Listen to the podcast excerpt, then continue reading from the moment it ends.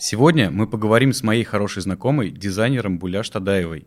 Она давно занимается устойчивым дизайном и интегрирует в свои работы принципы безотходного проектирования. Ее работы не просто трансляция моды на натуральность, это целая концепция создания вещей со своей историей. В этом подкасте вы узнаете о том, что включает в себя принципы безотходного проектирования, почему арт-объекты из переработанных материалов столько стоят и чем так похожи полимеры и человек. Буляш, привет, очень рад тебя видеть. А, вот мы с тобой давно знакомы. Ты являешься промышленным дизайнером. Да, все верно. Я промышленный дизайнер. И еще хочется сказать, добавить, точнее, что я инженер в области устойчивого развития.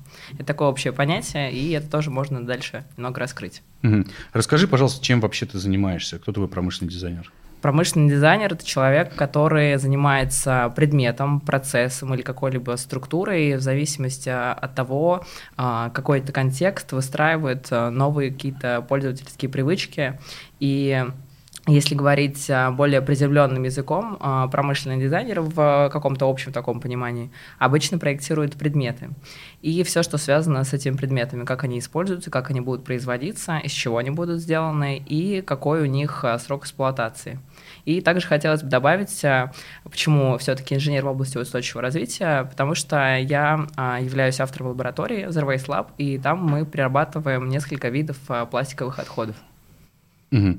То есть, вопреки расхожему мнению о том, что дизайнер это просто, ну, можно сказать, художник, а промышленный дизайнер, да и в том числе и любой дизайнер мы добавим, да, это человек все-таки, который еще работает с материалами, который думает о, об этой вещи и так далее и тому подобное. То есть это сложная инженерная если на русский перевести работа, ты с этим взаимодействуешь. Хорошо. А, я так понимаю, что в процессе твоей работы а, у тебя появилась приставка «эко». Но на самом деле я позиционирую это не сколько как эко-дизайн, сколько устойчивый дизайн, потому что mm-hmm. все, что касается эко-дизайна, обычно воспринимается как э, исследование в области биоморфизма, бионики и все, что связано с тем, как э, повторить, например, какую-то природную форму, какую-то текстуру дать листочка на каком-то очень э, простом гаджете, чтобы вывести, например, его либо в другой ценовой сегмент, либо в другую целевую аудиторию, например, если это дети, если вот говорить какими-то простыми примерами. А все, что касается как раз раз устойчивого дизайна, это когда у тебя совершенно другие принципы при проектировании твоих продуктов. Ты идешь не от того, что ты должен забыть на этапе пользователя о том, а, как используется твой продукт и как он будет утилизироваться. Ты должен э, понимать, э, как все материалы и компоненты твоего предмета или процесса, или вообще какой-то, опять же, структуры системы, они могут обратно интегрироваться в, в экосистему общего цикла э, экономики, экологии, технологий и так далее. То есть это такой очень комплексный подход, и поэтому я не хочу ограничивать себя такими приставками, как эко, потому что это mm-hmm. не только эко, это еще и другое эко, экономика, технологии, культура, социум и прочее. Я ну, предполагал то, что эко-дизайнер промышленный, человек, который, так сказать, делает эко-дизайн, его задача заключается в том, что сделать интерьер, например, в доме э, из экологичных материалов которые могут быть переработаны. А ты в это закладываешь гораздо более глубокие смыслы. Я, опять же, как обыватель, сталкиваясь с какими-то единичными примерами апсайклинга или вообще с экодизайном, а, я всегда обращаю внимание на то, что это безумно дорого. То есть какой-то дизайнерский стол уникальный может стоить там и не одну тысячу долларов, и Э, понятно, что ну, массовый обыватель, неискушенный человек, он этого себе позволить не может. Э, поэтому э, существует такой, я не знаю, миф, не миф, ты сейчас, я думаю, с удовольствием это прокомментируешь, что это очень дорогое удовольствие, как бы вообще экологический дизайн там, интерьера или каких-то вещей. Ну, на самом деле, здесь мы все-таки, опять же, должны учитывать экономику, потому что все, что связано с теми потоками, которые сейчас происходят в нашей производственной цепи, Россия ресурсоориентированная страна, и, естественно, мы не можем какие-то вещи а, оттачивать от, например, а, отталкиваясь от а, тех цен, которые сейчас есть в сегменте, на, в нашем рынке. И, конечно, это все складывается из себестоимости, из как, логистики. Например, если из Китая даже вести какие-то вещи похожие, например, как по функционалу или, не знаю, даже визуально похожие на те, которые сделают здесь локально в России, они будут, возможно, даже дешевле только потому, что у них совершенно иначе выстраивается вся эта экономика. То есть за один день они там делают тысячу, э, тысячу этих, не знаю, флешек буквально, да, а в России там, не знаю, 100 этих флешек. И, естественно, э, тайминг, затраченный на производство того или иного потока, такой, э, такой, той или иной серии, он одинаковый, но при этом, а, например, а, в России это используется российское сырье, используются работники, которые получают достойную зарплату, а не какие-то очень темные, какие-то черные, серые э, истории с деньгами, которые, там, например, могут быть в Азии.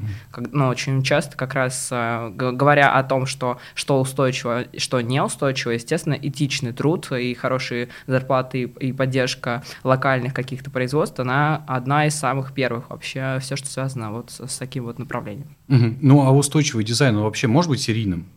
Да, он может быть серийным, но при этом, а, естественно, нужно понимать, а, какая, какой контекст. Если, например, сделать а, из какого-то нового материала, буквально возьмем там водоросли, если поставить это все на поток и заменить, например, ПВХ и вакуумные вот эти вот все упаковки из ПВХ, поясню, поливинилхлорид, и при горении он выделяет всякую нехорошую штуку. Но это при горении. При плавлении при переработке на промышленных производствах это возможно. Ну так вот, если, например, заменить эти вакуумные какие-то ПВХ упаковки водорослями, естественно, нужно будет а, выстраивать все эти переходные этапы, выстраивать новые технологические цепи и, по сути, отстраивать новую экономику.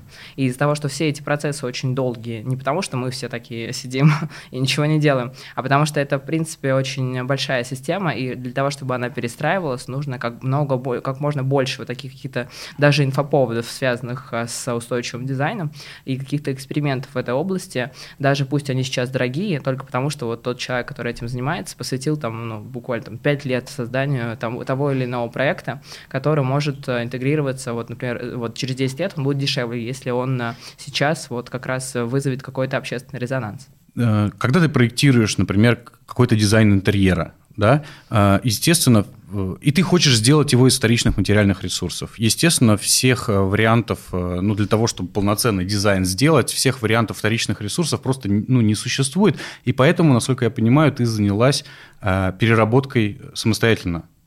Да, все верно. А, реже это бывают интерьеры, все-таки это больше предметы, uh-huh, uh-huh. которые наполняют интерьеры. И мы действительно перерабатываем три вида пластика, которые бытовые. Это два полиэтилена и полипропилен, которые маркируются двойка, четверка и пятерка. И также мы перерабатываем отходы производств. Это акрилонитрил бутиден стирол, в народе АБС, и полилактит, в народе ПЛА. Это такие отходы от 3D-печати, которые мы собираем а, по 3D-центру Москвы, центров прототипирования, где используются аддитивные технологии. Ну, то есть э, эти, э, все эти отходы, они бы отправились на свалку? Да, да они бы отправились. Ну, например, часть бытовых отходов, та, та же двойка, если бы она попала в как раз сортировку автоматическую, если это была бы какая-нибудь отдельная потерянная крышка, она бы скорее ушла в органику, и там стала бы микропластиком. Просто вот в этом mm-hmm. грохоте ротационном все это уехало бы обратно в отдельный котел.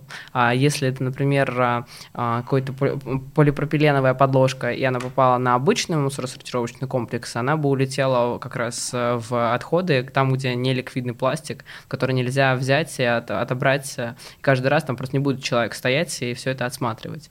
И да, они бы тоже поехали на полигон. А все, что касается отходов от 3D-печати, их хоть и мало, меньше точнее, mm-hmm. чем, например, с этих, этих, этих популярных пластиков, но при этом, естественно, их нужно также возвращать в цикл, и они бы в противном случае, да, действительно, поехали бы просто в ТБО, в, общее, в общую корзину. Угу. Но не лучшим ли решением все-таки является не создавать такие отходы, которые очень сложно переработать? Вот, например, э, раньше мы все ходили с пластиковыми карточками. А сейчас у всех все в телефоне, и мне кажется, это очень экологично и очень правильно. Да, да.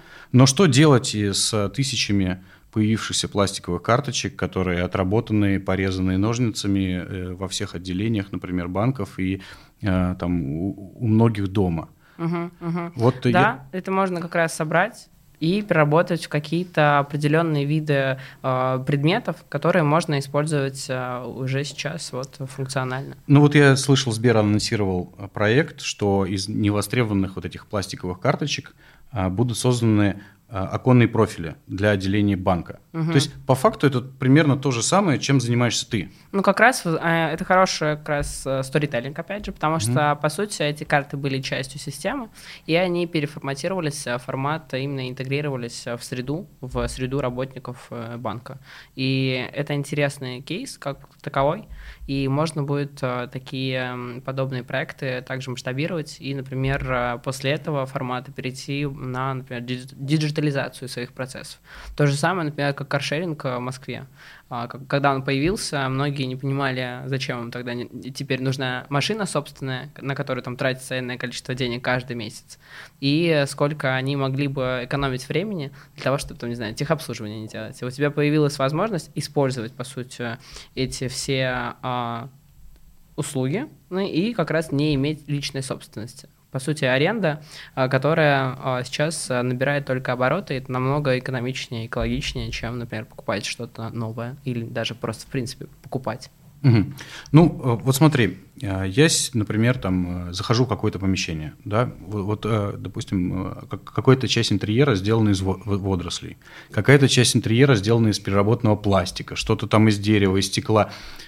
Э, и у меня, ну, наверное, как и у многих людей, создается впечатление, что я как бы сижу где-то в мусоре. Вокруг меня мусор. Все сделано из э, непонятно из что, кто вообще пил из этих бутылок, там, и кто, так сказать, выбрасывал этот пластик, и из чего это было сделано. Как ты борешься с такими предрассудками, и вообще э, появляются ли они в твоей работе? А, на самом деле они появляются иногда, только когда мы проводим какие-то массовые мероприятия, угу. показываем воркшопы с переработкой пластиковых отходов. Но, конечно, бывают разного рода позиции, и многие просто не совсем а, понимают, какой это технологический процесс. И самое смешное, что большая часть наших а, предметов, в принципе, сделана, переработана. То есть э, термин ресайклинг в английском, он дословно переводится как на русский, как вторичная переработка. А в России переработка, например, в, в учебниках для инженеров написано, что переработка – это часть технологической цепи, когда ты либо, что-либо вообще производишь. То есть, например, а, тот, тот же полимер, он отход нефтепродуктов. И все, что касается того, как, например, из, из чего сделан тот или иной, не знаю, опять, наушники, микрофон, это, это тот пластик, который был переработан в производственной цепи и сделан как раз э, сначала там прошел э, этапы полимеризации, потом его обработали, сделали гранул, из этих гранул потом отлили в форму какие-то изделия корпусные, и то есть в любом случае он позиционируется как материал, который уже прошел этапы переработки. И тут формат такой, что из-за того, что люди а, думают о том, что вот там он, эта вещь там где-то прожила и так далее, а, на самом деле она проходит такие же по похожие этапы производства и теряет там, не знаю, начинает каких-то, не знаю, если люди боятся там как какие-то остатки э, напитков в этих крышках, э, которые мы перерабатываем, например, э, этого не будет, потому что, естественно, при переработке, при, в процессе гомогенизации всего этого расплава вообще ничего там не видно. И, конечно, такие температуры, там, если даже какие-то микробы были, они mm-hmm. там, конечно, уже все умерли. То есть, э, скажем так, э, Э, когда люди познакомятся с технологическими процессами, да. то они, естественно, уже поймут то, что экодизайн – это все то же самое, что и обычные. То есть та же самая переработка фактически, э, как, как и при производстве обычных материалов для, для интерьера, точно да, так же да. просто Единственное, что меняется, это как раз а, то, что в экономике линейной эти, эти отходы являются уже неинтересными э, какими-то mm-hmm. материалами для того, чтобы их обратно интегрировать. Mm-hmm. Но при помощи технологий, при помощи каких-то идей э, mm-hmm. потрясающих, которые могут быть э, с этим связаны, например, во что это превратить, куда это можно интегрировать и так далее, конечно, есть э, единственный добавочный пункт такой, как отходы превращать в ресурсы, то есть обратно в, возвращать его в сырьевую базу. Ну хорошо, Хорошо, вот, допустим, э, я себе купил офис. Я хочу э, сделать ремонт, э, как-то его обставить красиво, запоминающийся для своих клиентов.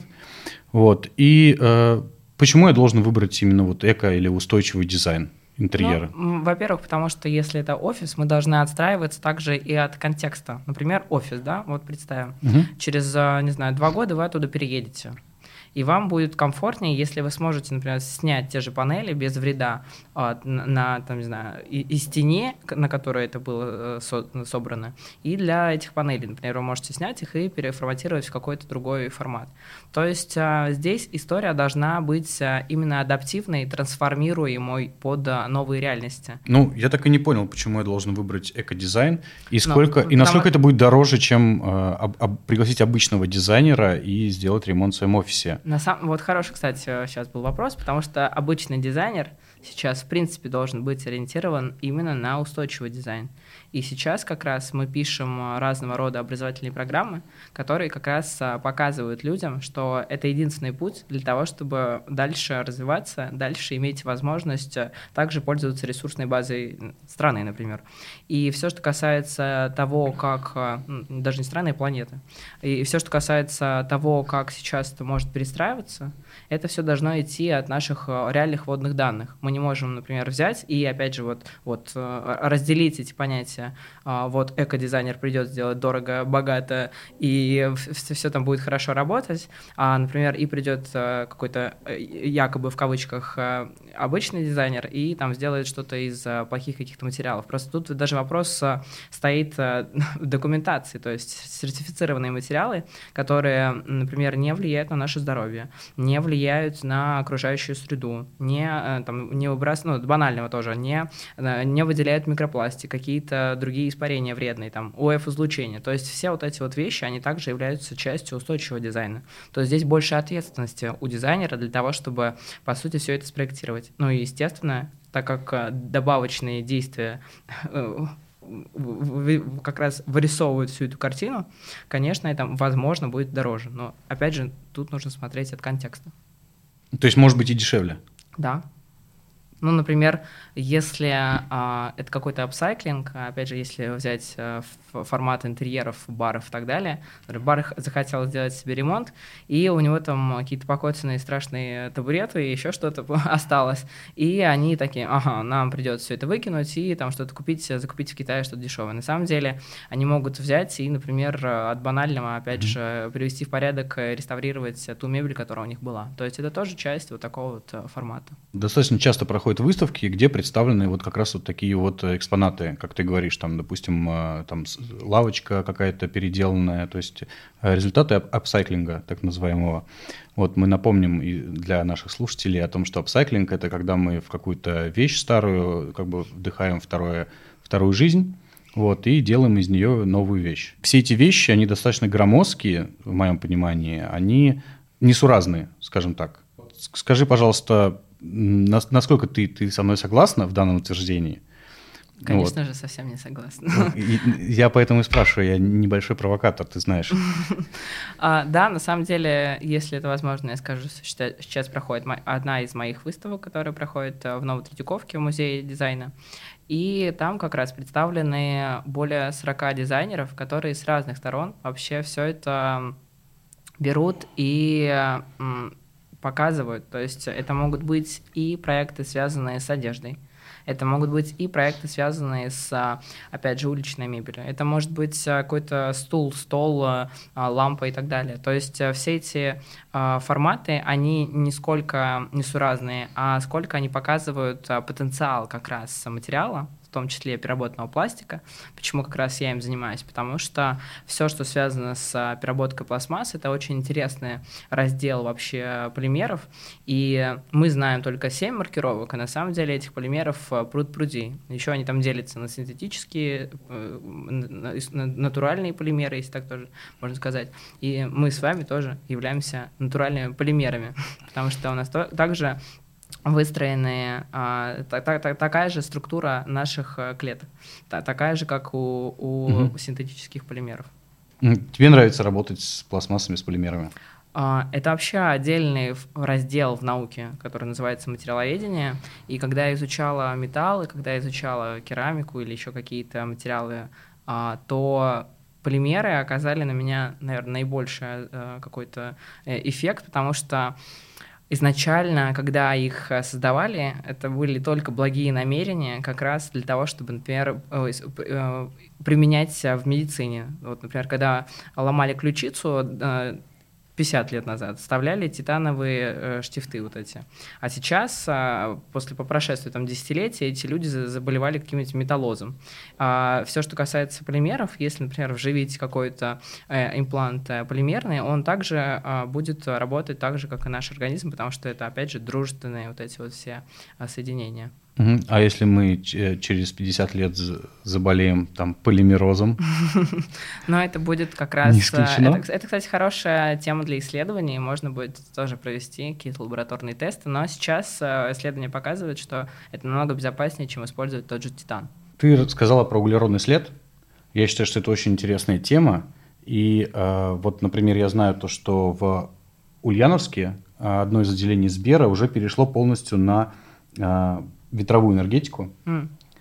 А, скажи, пожалуйста, в рамках дизайна, э, промышленного дизайна, э, вообще все вопросы энергетический, баланс э, помещений и так далее и тому подобное – тоже проектируется? Конечно. Или это вопрос других людей? На самом деле сейчас наша эпоха потрясающая, показывает, что междисциплинарные вообще специалисты, которые имеют компетенции в разных областях, наиболее эффективны в работе проектные как раз. Для того, чтобы э, друг друга, не знаю, брифовать, друг друга дополнять.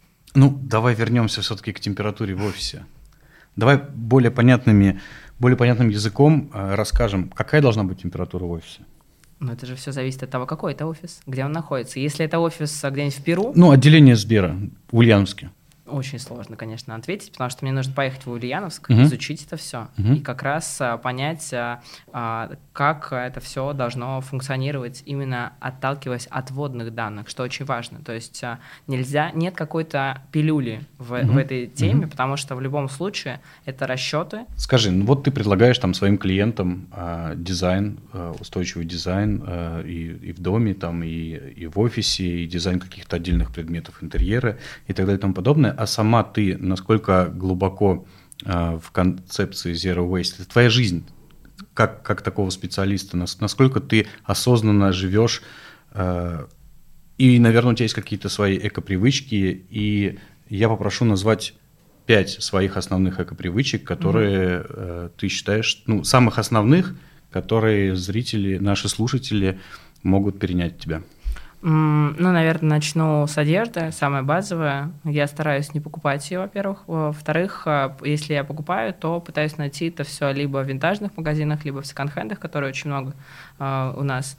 И как раз э, пытаюсь э, покупать какие-либо средства, не знаю, косметика, крема и прочее, чтобы в составе не было микропластика и тех веществ, которые могут навредить не только мне, но и окружающей среде. И, например, э, тоже, наверное, базовая тема, которая может э, ввести каждый из нас, это ходить э, с многоразовыми пакетами, с бутылками для воды, там, кружкой для кофе и покупать по возможности свои какие-то продукты, например, пусть, пусть то, не знаю, нут какой-нибудь или фасоль, покупать это все в магазинах, а, где можно это взять на развес, а не покупать это все в упаковках, потому что часть упаковки, конечно, она и перерабатывается, но вам легче будет даже самим. Поверьте, а, у вас совершенно перестроится а, вся система того, как вы делаете закупки. Они у вас будут не, не импульсивные, а вы всегда будете выделять какое-то время специально, чтобы закупиться, и это будет очень приятной такой частью распорядка дня. И например, хочется еще тоже отметить, э, э, все вот эти вот э, привычки, они могут встраиваться на каком-то таком лайтовом формате, потому что сразу переходить, например, отказываться от всего, нужно очень гармонично со своим, а, со своим а, распорядком дня, опять же, потому что если вы будете больше тратить времени на то, чтобы ввести эти эко-привычки, вы потом от них очень быстро, от них очень быстро откажетесь. А если будете постепенно вливаться и постепенно как раз интегрировать это, и наоборот, экономя время, как-то оптимизируя свою жизнь, как, как раз у вас и будет мотивация продолжать это все делать. Спасибо большое, Буляш. Всего доброго. thank you